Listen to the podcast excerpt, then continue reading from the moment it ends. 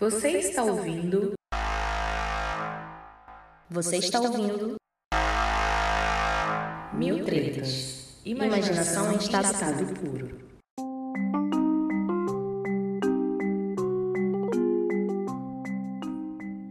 Olha, viver é difícil, é complicado. E se viver é complicado, conviver é mais complicado ainda. Aqueles que não gostam de política, então, imagina só. Porque, veja bem, cada dia vivido, cada dia de trabalho, cada compra, cada conversa, tudo isso é o pleno exercício da habilidade de negociar, de pedir, de ceder, de fazer concessões, de falar e, acima de tudo, de ouvir. Eu, no momento que gravo essa fala, tenho 31 anos. Um jovem e alguém que de forma nenhuma estaria cansado, estafado desse tipo de coisa em outros tempos. Tivesse eu 31 anos, 10 anos atrás, provavelmente estaria menos cansado disso do que eu tô hoje. Mas eu não vivo em 2011, eu vivo em 2021. E 2021 é para aqueles que têm estômago. Estômago que talvez eu não tenha mais. A gente vive num ambiente de constante e crescente ira, de constante e crescente desejo de mostrar, de parecer ser e de nem sempre de fato ser. Nossos pares, onde quer que eles estejam e o que quer que eles estejam fazendo, eles querem, desejam e até exigem que sejamos e pensemos exatamente como eles.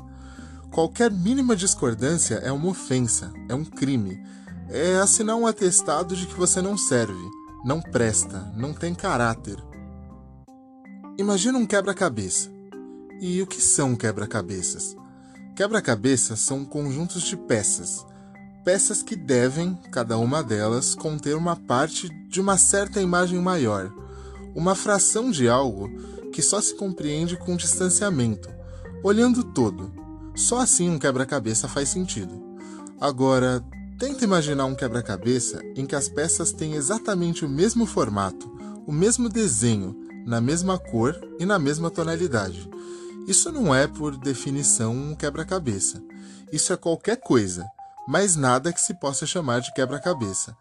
Porque peças iguais não se encaixam, não completam uma outra, não formam um desenho maior. Quanto menos diferença, mais rarefeitas as soluções, as possibilidades de construir uma realidade com desenhos diferentes do que o que a gente tem hoje.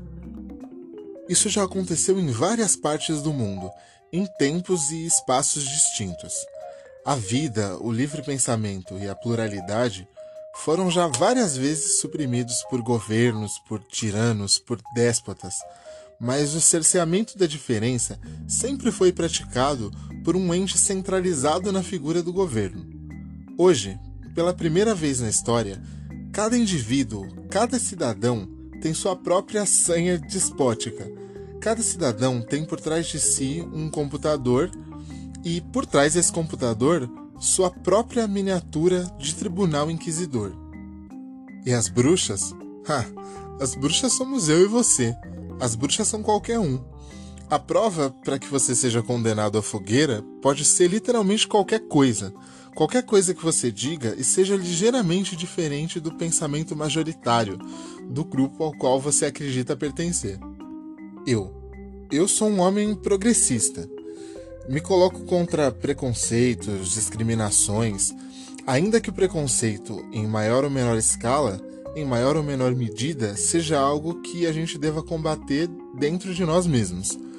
Eu luto por igualdade, por equidade, por dignidade, para mim e para os meus pares, pelo desenvolvimento de uma sociedade acolhedora, menos cruel, menos segregadora e na qual cada ser humano sobre a face do mundo tenha disponíveis ao seu alcance todos os mecanismos para se desenvolver e atingir uma vida plena e no máximo do seu potencial.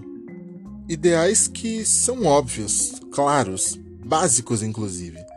Pessoas diferentes acreditam em formas diferentes para atingir esses ideais.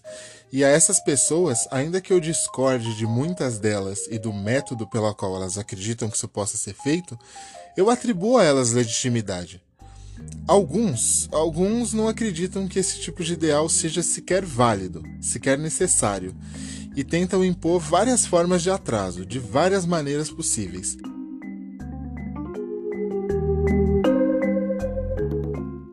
A essas eu não atribuo nenhuma legitimidade.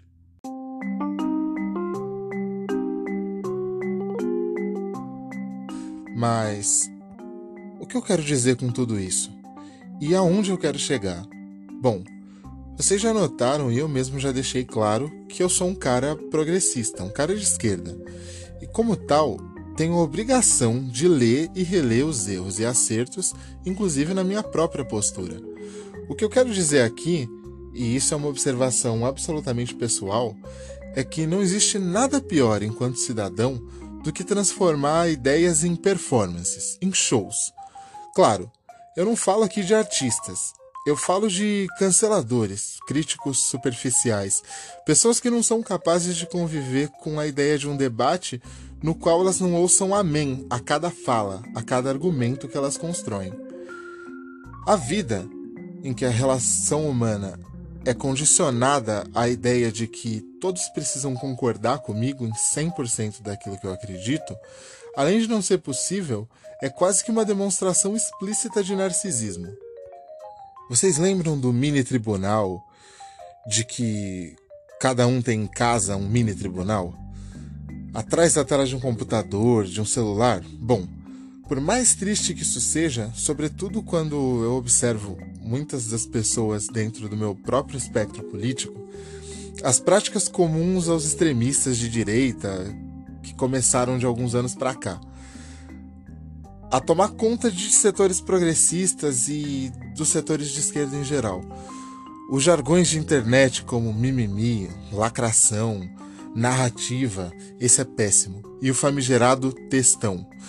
Esses todos são jargões de que muitos nós compartilhamos com os extremistas e que servem simplesmente para desacreditar, para debochar ou ignorar os argumentos de alguém que tenta expor seu ponto de vista.